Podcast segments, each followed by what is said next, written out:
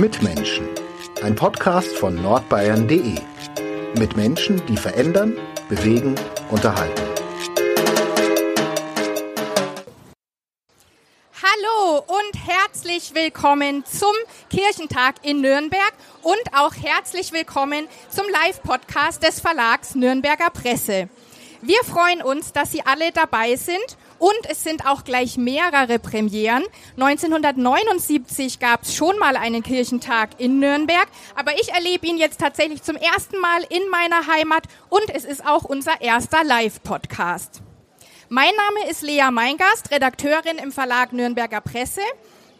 Aktuell haben wir sieben verschiedene Podcasts und im Podcast Mitmenschen stehen spannende Menschen aus der Region im Mittelpunkt.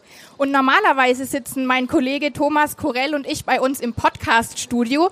Da ist es ein bisschen kuscheliger, ähm, ein kleines äh, Büro und natürlich ausgestattet für die Akustik mit Schaumstoffwänden. Aber diesmal freuen wir uns Open Air bei diesem schönen Wetter draußen und mit Live-Publikum bei unserem Live-Podcast. Und wir freuen uns an diesem Abend auf spannende Gäste. Den Anfang macht Alex Brandl, dann folgt noch Renate Schmidt, Thomas Gretlein und Kerstin Söderblum. Unser erster Gast ist Alex Brandl. Er kommt ursprünglich aus der Oberpfalz, ist heute 36 Jahre alt, Pfarrer und spricht in seinem Podcast Gott or Not auch mal über Sünden, das Beten und den Glauben allgemein. Er hat schon einige bewegte Lebenssituationen hinter sich und wird uns verraten, welche Antworten er auf die großen Lebensfragen gefunden hat. Ich heiße ihn herzlich willkommen.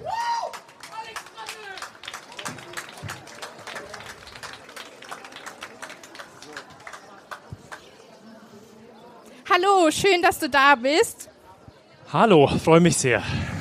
Du wirst ja bei einem der Hauptabschlussgottesdienste predigen. Wie aufgeregt bist du? äh, also tatsächlich, jetzt wo ich die ganzen Menschen hier sehe, bin ich, äh, die jetzt auch noch stehen bleiben teilweise, da bin ich doch ganz schön aufgeregt tatsächlich, ja. Und wie weit ist die Predigt? Bist du schon fertig? Ähm, das ist ganz spannend. Ähm, normalerweise bin ich jemand, der Predigten auch mal Samstagnacht fertig schreibt, kurz vorm Gottesdienst. In dem Fall war es so, dass ich die einen Monat vorher fertig haben musste, weil sie übersetzt wird in leichte Sprache, in Gebärdensprache, sodass alle Menschen das verstehen können. Deswegen muss ich sie relativ früh einreichen. Quasi. Diesmal ging nicht äh, noch kurz vor Mitternacht. Nee, es war trotzdem knapp. Also für den Termin damals war es trotzdem noch sehr knapp. Und darfst du schon ein bisschen verraten, worauf legst du Wert in der Predigt? Also, ich sag mal so, ich bin jemand, ich bin sehr viel ähm, in sozialen Medien unterwegs. Und da treffe ich Menschen, in meinem Alter jüngere Menschen. Und denen ist es wichtig, dass Diversität den Leuten, dass es nicht nur auf der Flagge steht, dass man sich nicht nur damit brüstet, sondern auch was tut. Und ich habe deswegen beschlossen, ähm, die Bühne zu teilen mit einem Menschen. Also ich werde Predigtzeit quasi abtreten an jemanden. Und wer das ist, das sage ich noch nicht. Das bleibt eine Überraschung. genau. Und du hast dich aber nicht beworben, um die Predigt am Schlussgottesdienst zu halten, sondern du bist ausgewählt worden, oder? Wie kam das? Das hätte ich mir nicht zugetraut tatsächlich. Ich war noch Vikar, also noch Pfarrer in Ausbildung. Und ähm, dann kam wirklich, also wirklich aus heiterem Himmel ein Anruf vom Kirchentagspastor, der so ein bisschen der leitende äh, Pastor in, im, am Kirchentag eben ist, hat mich angerufen und hat gesagt, ja, Du bist es. Du, ich wurde wohl vorgeschlagen, soweit weiß ich's, von ähm, der bayerischen äh, Rundfunkbeauftragten. Also, ne? Und dann kam ich in einen Topf von verschiedenen Leuten und dann hat das Präsidium wohl beschlossen, dass ich einer von vier Predigenden sein darf. Genau. Aber sehr schön, wird aufregend. Wann ist es soweit? Äh, am Sonntag um 10 Uhr hier auf dem Kornmarkt zum Schlussgottesdienst. Herzliche Einladung. Du bist in der katholischen Oberpfalz aufgewachsen. Hast du, was, was hätte dein Umfeld gesagt, wenn du damals schon gesagt hättest, ich werde jetzt evangelischer Pfarrer? Ja, also ich habe das ja sehr früh gesagt, dass ich evangelisch werden will. Mit 18, so zu Abiturzeiten, dachte ich mir, entweder ich lasse es jetzt alles, ich trete aus der Kirche aus und spare mir die Kirchensteuer und lasse es alles hinter mir und bleibe einfach Privatgläubiger. Oder ich schaue mich nochmal um. Und für meine Eltern war das, ist das ein Kampf. Das sage ich ganz offen. Wir sind da auf einem Weg, immer noch gemeinsam. Sind die eigentlich hier? nee, wir sind auf einem Weg gemeinsam und inzwischen sagen sie auch so, das, das hat, hat doch der Luther damals gesagt. Das ist ja schon, schon schlau. Also insofern, ich krieg sie bald. Wogen geglättet. genau. Ich habe in einem Interview, also ich habe gelesen, dass du in einem Interview gesagt hast, du hast was gegen höfliches Mittelmaß. Du hast gesagt, Zitat, ich will eine heillos heruntergekommene Kirche und eine grotesk aufgebrezelte Kirche. Was meinst du damit? Damit meine ich, dass wir einfach sichtbar sein müssen. Damit will ich Leuten eigentlich Mut machen. Ich will auch, dass, ich sage mal in Anführungszeichen, Freaks in der Kirche eine Rolle spielen. Dass wir nicht nur immer diplomatisch das Erwartbare sagen, das Richtige, dass Gott uns lieb hat und dass Jesus uns immer begleitet. Das ist schön, das ist wichtig. Und ich in meiner Biografie kann es auch verstehen. Aber das erschließt sich heute nicht mehr, weil diese Biografie haben die Menschen oft gar nicht mehr. Und deswegen brauchen wir Leute, die in ihrer Sprache einfach mal was raushauen. Und dass die Kirche sozusagen ein Ort für alle Menschen ist. Ja, genau. Auch für die Stillen. Auch das, ich bin jemand, der wahnsinnig gerne äh, in evangelischen Kommunitäten ist. Da ist, wir haben gleich hier das spirituelle Zentrum nebenan. Da stellen die sich auch vor, das ist ein Ort, den, äh, die, also das ist, das sind Orte, die liebe ich. Also ich bin jetzt nicht nur auf Krawall und Party und laut und jung und schrill und das gar nicht. Aber ich will, dass das, was man hat, dass das zur Geltung kommt. Und wenn es die Stille ist, dann gerne. Aber dann erzählt in sozialen Medien davon, wie toll die Stille bei euch im Kloster sein kann. Nicht immer dieses Verstecken und, und so ein bisschen, ne? Das meine ich damit. Raus. Was du gerade beschrieben hast, auch so ein bisschen dieses bunte und vielseitige, das findet man ja auch in deinem Lebenslauf. Also ich habe gelesen, du warst schon Beauty-PR-Berater, Teleshopping-Requisiteur, Unternehmenssprecher und Grundschullehrer. Also das ist eine lustige Liste, weil das sind natürlich jetzt Hauptberufe dabei und Nebenjobs. Aber nachdem ich äh, mein Examen hatte in Theologie, noch fürs Lehramt damals, hatte ich wirklich Lust, was komplett anderes zu machen und bin quasi in die Welt der Hochglanzmagazine eingestiegen. Mode, Beauty, das waren meine Themen. Ähm, und es war gut, das war gut, weil es hat, ich habe dann gemerkt, das Theologiestudium, das holt mich hier ab im Herzen es holt mich im Kopf ab. Aber ich habe auch einen Körper. Und der Körper kommt immer mehr, aber bisher in der christlichen Tradition, wie wir es heute leben, noch viel zu wenig vor. Und ich glaube deswegen dieses Bedürfnis, mich mit Äußerem zu beschäftigen. Das war natürlich auch völlig grotesk und eigenartig, diese Beauty-Welt, aber ein Jahr habe ich es ausgehalten. Und was hast du mitgenommen aus dieser Zeit, was du jetzt vielleicht auch einbringen willst? Mhm. Ich hatte in der Zeit eine Chefin, die war also wirklich, die sah aus, ja, wie aus so einem Magazin, ne? langes blondes Haar, wie aus dem Ei gepellt, super stylisch, Nägel, perfekt. Das war meine Chefin in dieser Zeit. Und an die denke ich, wenn ich Predigten schreibe. Ah, und ich ah, denke okay. immer, jeden Sonntagmorgen oder Samstag, wenn ich schreibe, nachts, ist ja meistens nachts, denke ich, und was wird sie sagen? wird sie sagen, oh, das ist wieder so typisches Kirchenzeug, das kannst du mal schön für dich behalten. Oder wird sie sagen, ah ja, es hat mit meinem Leben und so wie Sie leben ganz viele, es hat mit meinem Leben was zu tun. Und Teleshopping-Requisiteur war dann ein Nebenjob so ein bisschen? Das war zum Geld verdienen. Da hat man dann zehn Stunden eine Stimme im Ohr. Es war auch wie Gott vielleicht so ein bisschen, dass man diese Dauerpräsenz hat. Das hat mich wahnsinnig gemacht. Also das, aber war spannend. Ähm, hinter die Kamera zu blicken. Genau. Wenn man all die Berufe liest, dann fragt man sich so ein bisschen oder könnte sich fragen, hast du Angst vor Stillstand? Oh, das ist natürlich jetzt ein, ein guter Punkt. Nee, ähm, ich fühle mich zum ersten Mal und ich habe lange überlegt, ist es so? Ein Stück weit ist es bestimmt so. Aber ich habe mich noch nie, und das meine ich wirklich ernst, noch nie so angekommen gefühlt wie jetzt als evangelischer Pfarrer, der ich seit 1. März bin.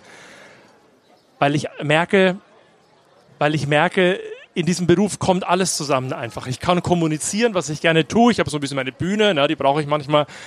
Aber ich habe auch diese stillen Momente und ich habe den Kontakt zu den Menschen und das kommt alles zusammen und das ist wunderschön und da will ich bleiben. Jetzt kein Wechsel mehr. Du hast mal gesagt, du liebst Sinneswandelgeschichten. Ist es dann hat, sozusagen den gleichen Grund? Ja, ich frage mich eigentlich, wer eigentlich nicht solche Sinneswandelgeschichten hat. Wenn ich mit Leuten im Gespräch bin für, Trau äh, für bei Trauungen, bei Beerdigungen, das ist ein unheimlich großer Bestandteil meiner Arbeit sind ja wirklich Beerdigungen und Trauergespräche. Das ist ein hoher Prozentsatz. Ähm, da merke ich, die Lebensläufe sind nur von außen gerade. Keiner ist gerade. Viel Zickzack. Ja. Welche sind denn für dich als Pfarrer die schönsten Momente? Dann mein erster Impuls zu sagen, taufen.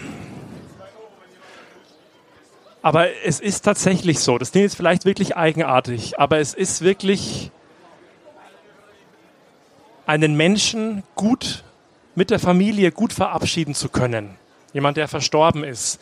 Diesen Prozess zu gehen, am Schluss zurückzuschauen und zu sagen, da wird ein Schmerz bleiben. Aber, aber für, für dieses Wegstück war es gut.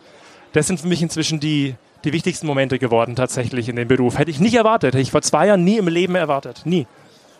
Und welche Momente sind dann für dich die größte Herausforderung? Ähm, die größte Herausforderung ist es für mich, mir auf die Zunge zu beißen oder auf die Lippe zu beißen, wenn mir Leute sagen, das war schon immer so, das haben wir schon immer so gemacht, weil ich mir dann denke, das ist natürlich überhaupt nicht meine Haltung, so gehe ich nicht durchs Leben, aber die haben alle ihren Grund. Die haben alle ihren Grund, warum sie so sind, wie sie sind. Und wenn ich als junger Pfarrer komme und sage, so zack, der Kirchenraum wird jetzt hier mal neu gestaltet und die Predigt wird neu und alles neu, da verletze ich natürlich Menschen, die jahrzehntelang was aufgebaut haben auf das. Und das ist für mich herausfordernd, da, da, da diplomatisch vorzugehen und zugleich nicht in diesem Stillstand zu bleiben. Und was verstehst du unter moderner Kirche und modernem Glauben? ich bin ja theologisch total konservativ. Also tatsächlich würde ich sagen, äh, ich, theologisch brauche ich nichts Modernes. Es ist alles schon da in der Bibel. Es ist alles schon da. Die Evangelien, wenn ich mit 14-Jährigen da eintauche, das ist nicht langweilig. Also ich habe das nie erlebt, dass wenn man, das, wenn man da ernsthaft eintaucht, dass da Langeweile entsteht. Modern sind die Plattformen, glaube ich, die ich nutze und es ist das Digitale. Und wenn ich Konfirmanden, Konfirmanden von mir sehe, die sitzen mir ein Jahr lang gegenüber und schweigen, weil sie einfach 14 sind, weil diesem Kopf Baustelle ist, weil sie keine Lust haben jetzt dem Pfarrer und wenn er noch so cool aussieht, sie haben keine Lust, dem was von ihrem Innersten preiszugeben. Und dann schreibe ich auf Instagram, in sozialen Medien, irgendwas über, über Schuld, über Buße und sage, ja, ich habe heute, heute Morgen darüber nachgedacht und so und so verstehe ich das. Und dann kommt ein kleines Herzchen von denen. Und da weiß ich, ah, da war was, da war irgendwas da. Und dann kommt dieser kleine Kontakt. Und das würde ich im realen Leben sozusagen ganz schwer nur hinkriegen, so sehr ich mich da auch immer bemühe. Und das ist schön. Da geht dein Herz dann auch auf. Ja. was beschäftigt denn die Menschen am meisten, die zu dir kommen und vielleicht auch Rat suchen? Ähm, am Anfang sind alle immer erstmal so skeptisch und, na, und wollen sich nicht wirklich öffnen, vor allem, weil es überhaupt nicht mehr normal ist, mit dem Pfarrer in Kontakt zu kommen. Ich spreche vor allem von Taufen, von Trauungen. Und beim ersten, beim zweiten Gespräch, ich treffe Menschen meistens, Paare, Familien meistens zweimal, dann kommen die immer gleichen Fragen.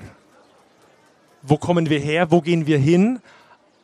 Aber auch die große Frage, wenn Leute erleben, das Nachbarskind ist gestorben und die Frau so und so, die ist seit fünf Jahren im Pflegeheim, die will sterben und sie kann es nicht.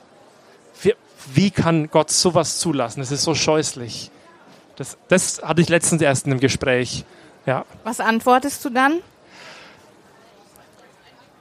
Nichts. Das heißt nicht, dass ich nichts sage.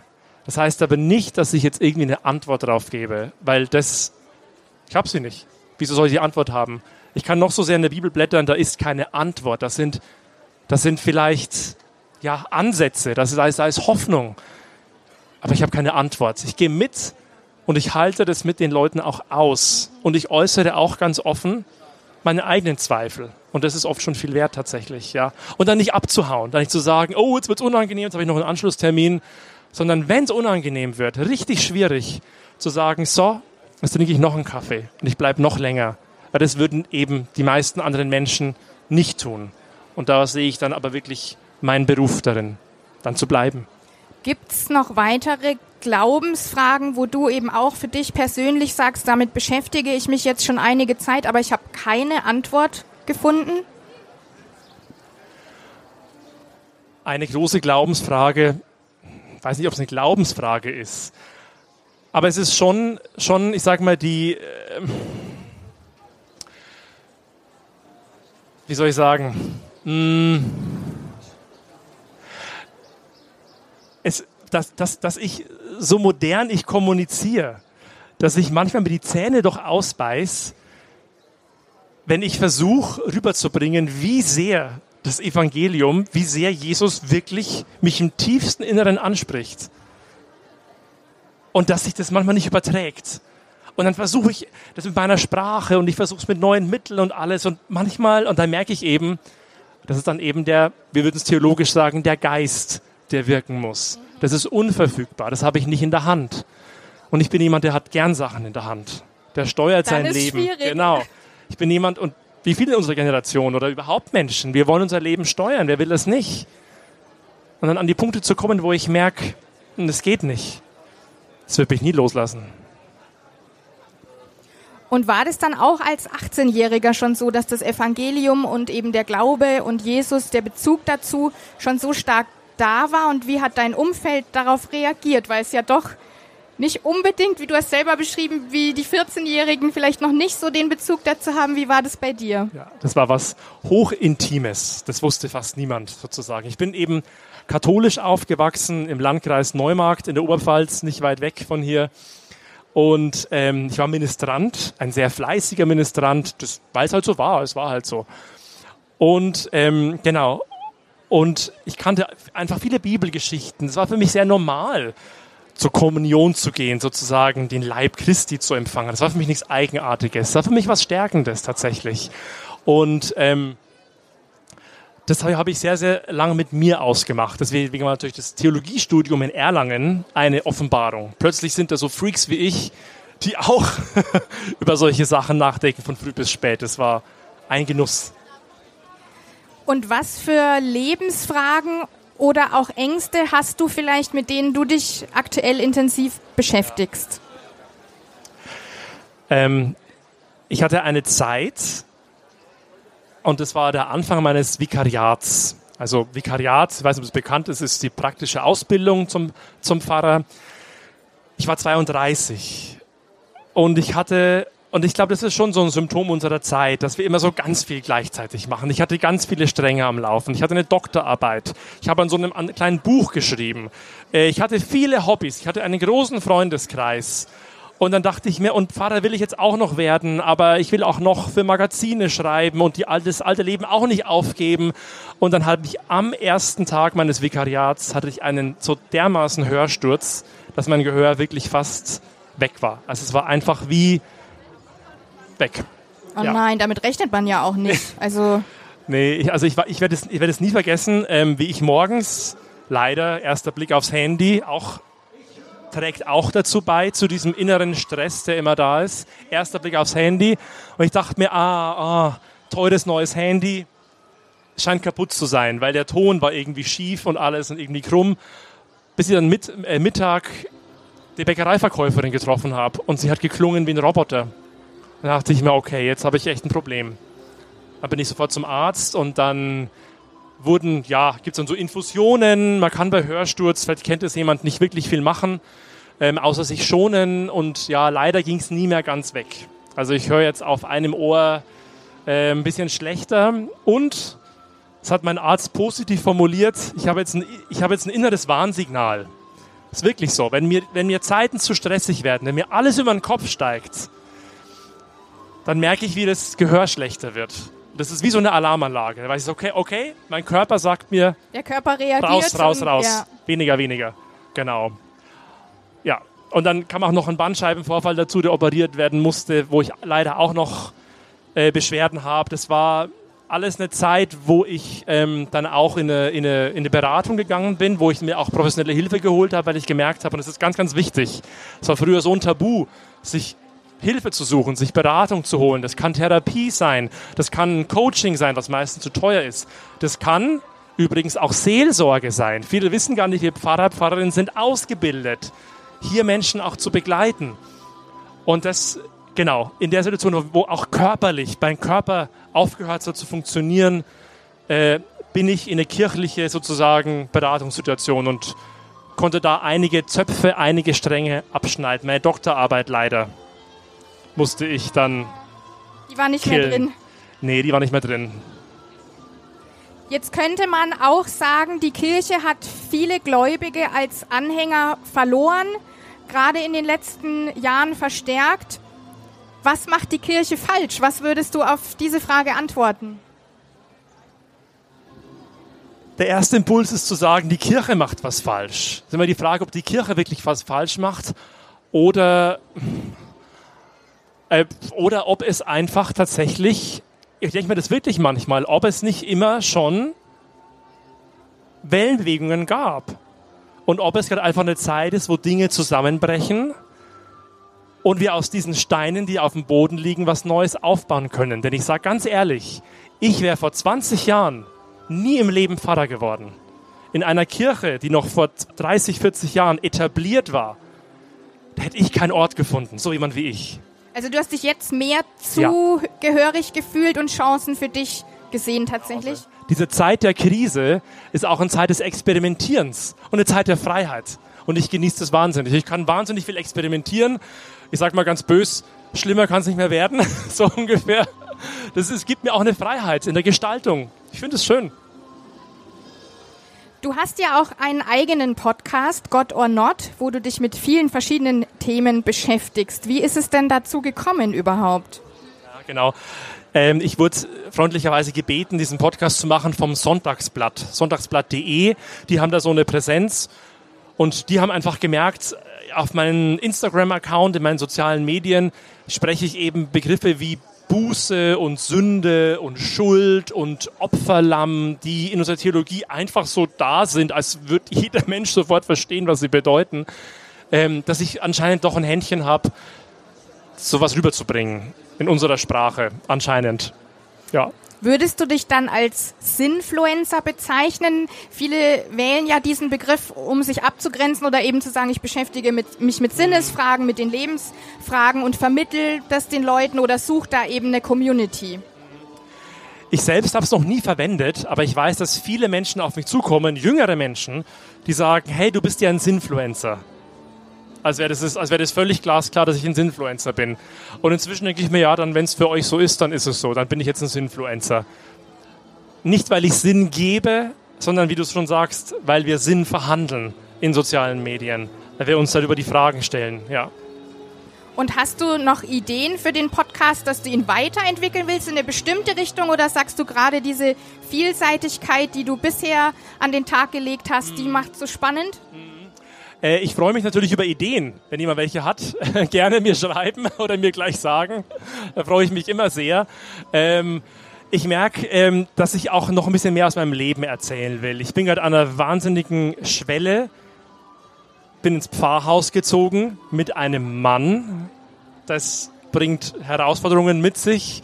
Und ich habe das Gefühl, dass es auch wertvoll sein könnte, auch davon zu erzählen tatsächlich. Da einfach Einblick zu geben, wie sind da die Tücken? Überhaupt im Pfarrhaus zu wohnen, immer erreichbar zu sein, aber dann auch als zwei Männer im Pfarrhaus zu wohnen, was noch nicht so häufig der Fall ist. Und hast du manchmal auch das Gefühl, dass so die Gemeinde dich auch anders wahrnimmt als du dich selbst vielleicht oder dass sie eben bestimmte Dinge mit dir assoziieren, weil du ein junger Pfarrer bist? Das stimmt schon. Ich glaube, manchmal sind sie fast enttäuscht, wenn mein Kyrie und mein Gloria so ganz klassisch abläuft und gar nicht so anders. Ich glaube, manche denken, bei mir ist immer alles irgendwie ein Feuerwerk. Aber tatsächlich bin ich großer Fan von stillen Formen. Das, ich sehe immer nicht so aus, beim blondierten Haaren denken immer alle, ne? Aber ich meditiere sehr, sehr gerne und äh, ich werde dazu auch einen Kurs machen äh, auf, ähm, auf dem Schwanberg in der Kommunität Kasteller Ring werde ich im Herbst das äh, starten. Christliche Meditation, ein ganzes Jahr lang äh, Wochenendfortbildungen, weil ich das Gefühl habe, dass man genau damit meine Generation erreicht, die alle in die Yoga-Studios gehen, um Verbundenheit zu spüren. Und ich will es gar nicht schlecht reden, ich will es gar nicht irgendwie jetzt schlecht machen, aber ich sage, wir haben in der christlichen Tradition da auch eine Menge zu bieten. Das weiß nur kein Mensch. Und das will ich groß machen. Heißt es, das ist für dich auch so ein Punkt, dass eigentlich Spiritualität und Achtsamkeit gerade so ein Trendthema ist und die Kirche vielleicht viel, für viele nicht dafür steht, aber dafür stehen könnte? Das ist ein Riesenthema für mich, weil viele Achtsamkeit und diese, diese Trendwörter mit fernöstlich, mit Buddhismus in Verbindung bringen, was nicht falsch ist. Aber wir haben sie auch. Wir haben sie auch. Also wenn, also wenn Jesus nicht achtsam mit seinen Menschen, mit der Welt umging, ja, dann weiß ich auch nicht mehr. Also wenn der nicht ein Vorbild von Achtsamkeit ist. Und das, das, und das will ich den Leuten sagen, ja, weil viele wissen es nicht. Wie war denn für dich der Weg zum Pfarrer? Studium, Vikariat, du hast es kurz angerissen, aber wie war das für dich und was war vielleicht auch anders, als du es selber erwartet hast? Also im Theologiestudium ist immer der große Killer oder das Schlimme, das Damoklesschwert über allem sind die alten Sprachen. Und ich hatte weder Latein gelernt in der Schule, noch Hebräisch, noch Altgriechisch und musste mich erstmal lange Zeit meines Lebens ausschließlich mit diesen Sprachen beschäftigen, um das abzuhaken und dann kann man erst eintauchen in das Ganze. Ja, aber das war es wert, tatsächlich, vor allem Hebräisch. Also das, das, das Denken aus, man weiß, von vor 3000 Jahren, das ist, das ist unfassbar spannend. Das, da tut sich eine ganze, eine ganze Welt auf. Man sieht äh, das Strahlen in deinen Augen auf jeden Fall. Wie ähm, glaubst du, geht es jetzt für dich weiter? Also wo siehst du dich in vielen, vielen Jahren? Glaubst du, du willst dich nochmal in eine bestimmte andere Richtung weiterentwickeln oder sagst du, da, wo ich gerade bin, ist genau richtig? Da muss ich jetzt lang drüber nachdenken tatsächlich, weil die Frage stelle ich mir gerade nicht mehr. Weil ich endlich ankommen will. Weil ich nicht schon wieder in die Zukunft denken will, so wie ich seit 15, 20 Jahren meines Lebens immer nur tue, sondern endlich mal hier sein will in der Gegenwart. Deswegen, ich hoffe, ich bin einfach da, wo ich jetzt bin. Tatsächlich. Ich bin gerne Gemeindepfarrer. Ich bin auch gerne in München. Nürnberg ist auch schön. Aber ich bin auch gerne in München. Genau. Und hoffe, da zu bleiben. Und jetzt äh, ja gerade in Nürnberg für den Kirchentag. Wie sieht dein Programm aus? Wo bist du überall unterwegs und worauf freust du dich am meisten? Oh oh. Die Frage, ich habe sie kommen sehen.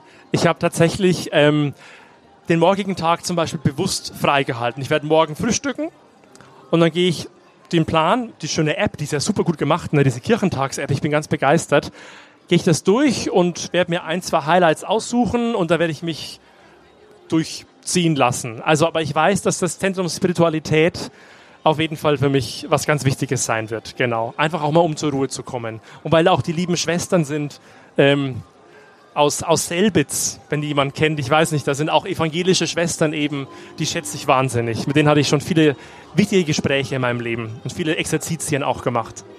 Und dann natürlich wird großes Highlight die Predigt. Ja, genau. Und die Predigt auf dem Kornmarkt eben um 10 Uhr, die nimmt viel Platz ein. Wir haben am Freitag den gesamten Vormittag, kann man hier quasi schon mal, schon mal ein bisschen reinspitzen haben wir hier quasi eine, eine, Probe, weil es ist unglaublich, wer da alles äh, mit dranhängt. Ne?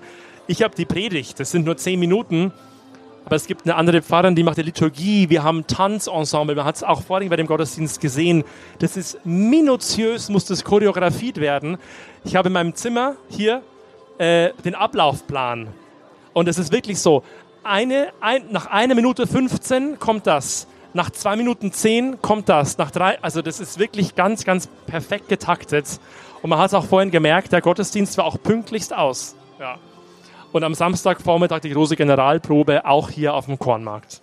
Und Sonntag ist es dann soweit? Hast du dir für kurz vorher was vorgenommen oder einfach den Moment genießen? Ich werde ein Gebet sprechen. Ich werde tatsächlich vor jedem Gottesdienst trommel ich, äh, trommel ich immer das ganze Team auch zusammen, bei mir in der Gemeinde, Organist, die Mesnerin beginnen in die Sakristei und wir sprechen ein gemeinsames Gebet. Und das werde ich hier auch machen. Ich weiß nicht, ob, ob ich alle zusammentrommeln kann. Wahrscheinlich nicht. Da sind Dutzende Menschen involviert. Aber für mich werde ich sicher einen Moment ins Gebet gehen. Ganz sicher, ja. ja. Dann sage ich schon mal viel Spaß und Freude für Sonntag und vielen Dank für das Gespräch, lieber Alex Brandl. Ist schon vorbei.